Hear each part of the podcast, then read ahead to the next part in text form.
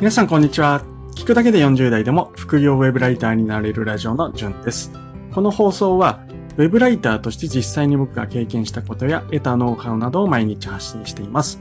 副業ウェブライターに興味のある方はヒントを得られると思いますので、ぜひ聞いてみてください。はい。2021年12月9日木曜日ですね。えー、本日はですね、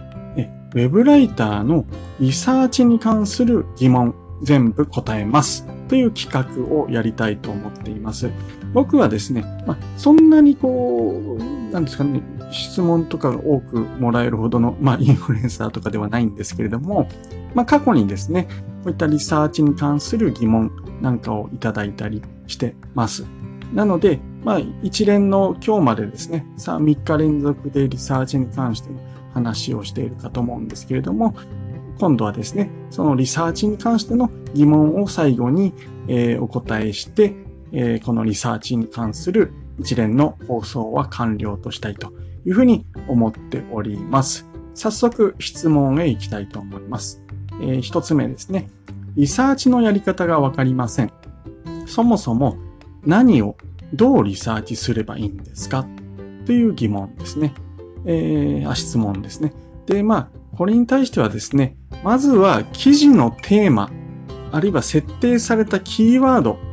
を、ま、検索するところから始めてみましょうというのが僕の答えです。特にですね、Google で上位表示された記事を読むと、すごく参考になるのかなっていうふうに思います。で、この上位記事を参考にしつつ、まあ、足りない部分を、まあ、自分でさらに個別で、えー、調べてみてくださいということが答えになるかなっていうふうに思います。はい、えー、次の質問ですね。ウェブライターは下調べが大事と聞きましたが、下調べって何でしょうか？自分で調べてみると、Google で検索してトップ、トップの記事を読んで点々点などと書いてありますが、すでにそのジャンルについて書かれた記事があるのに、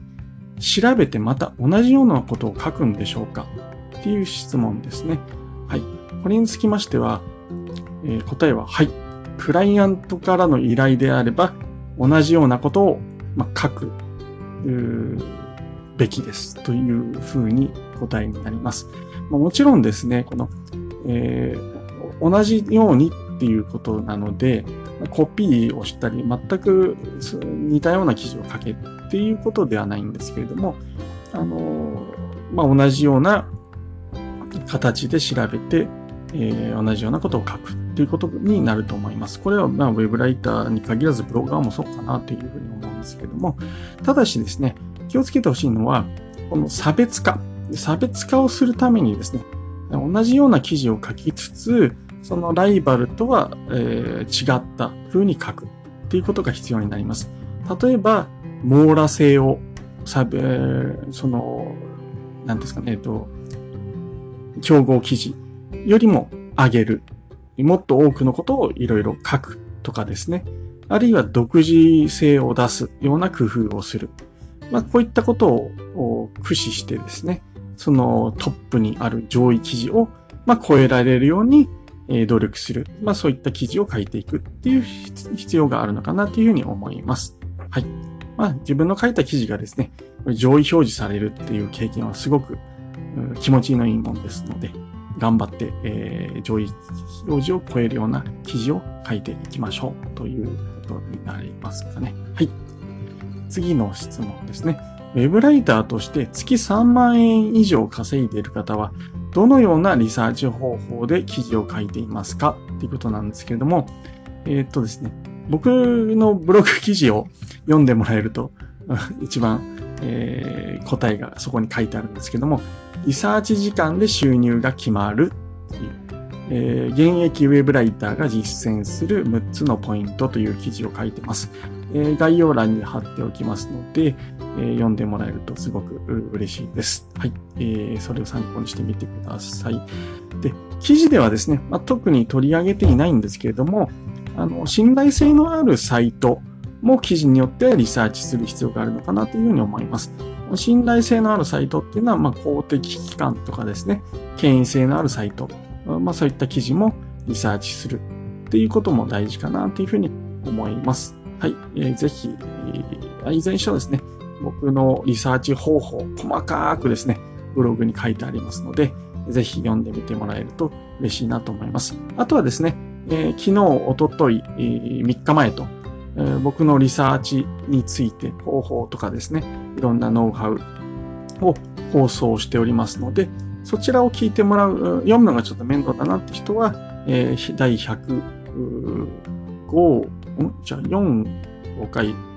104回、105回、106回ですかね。で、リサーチについて話してますので、えー、それを聞いてもらうのでもいいのかなっていうふうに思います。はい。次ですね。リサーチに時間がかかって時給が上がりません。どうすればリサーチが早くなりますか？っていうことなんですけれども、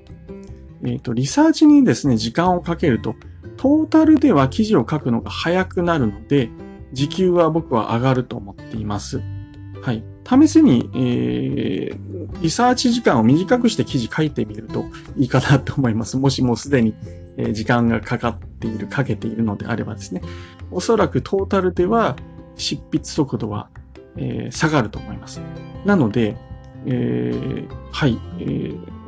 まあ、時間がかかっているってことは、リサーチに時間をかけているってことは、トータルでは記事は早くなっているはずだと僕は思います。それにですね、しっかりとリサーチをして、まあ、良質な記事が書ければですね、編集者さんとかクライアントの評価も上がってくるので、あのー、まあ、交渉とかは必要なんですけれども、文字単価もそのうち上がってくると思いますので、そのままやればいいのかなっていうふうに思います。はい。なので、僕の答えはですね、リサーチを早くする必要はないです。むしろ、まあ、時間をかけるべきというのが僕の考えです。はい。えー、最後の質問ですね。リサーチにどのくらいの時間をかけていますか ?3 時間もかかってしまうのですが、遅いですよね。すいません。ちょっと外で 音が鳴ってたので、一旦止めたんですけども、えっ、ー、と、はい、えー、リサーチ時にどのぐらい時間をかけていますか ?3 時間もかかってしまうのですが、遅いですよねっていうことなんですけれども、えっ、ー、と、まあ、先ほどの質問にも近いんですけど、僕はですね、これ、えー、3時間というのは遅くないと思います。僕もだいたいリサーチには、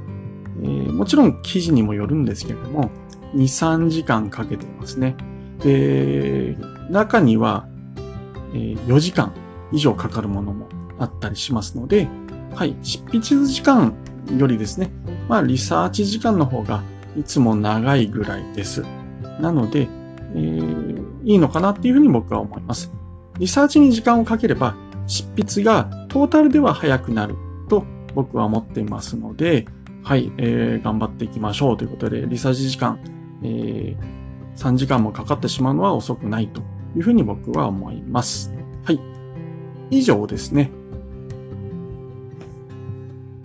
ウェブライターのリサーチに関する疑問、全部お答えしますという企画でした。はい。えー、まあ、この質問に関してもですね、実はあの、ブログ記事にも書いています。なので、さらに詳しく知りたい人はですね、リサーチ時間で収入が決まる現役ウェブライターが実践する6つのポイントということで、ブログ記事、えー、先ほどもお話した通り概要欄に貼っておきますので、ぜひ読んでみてください。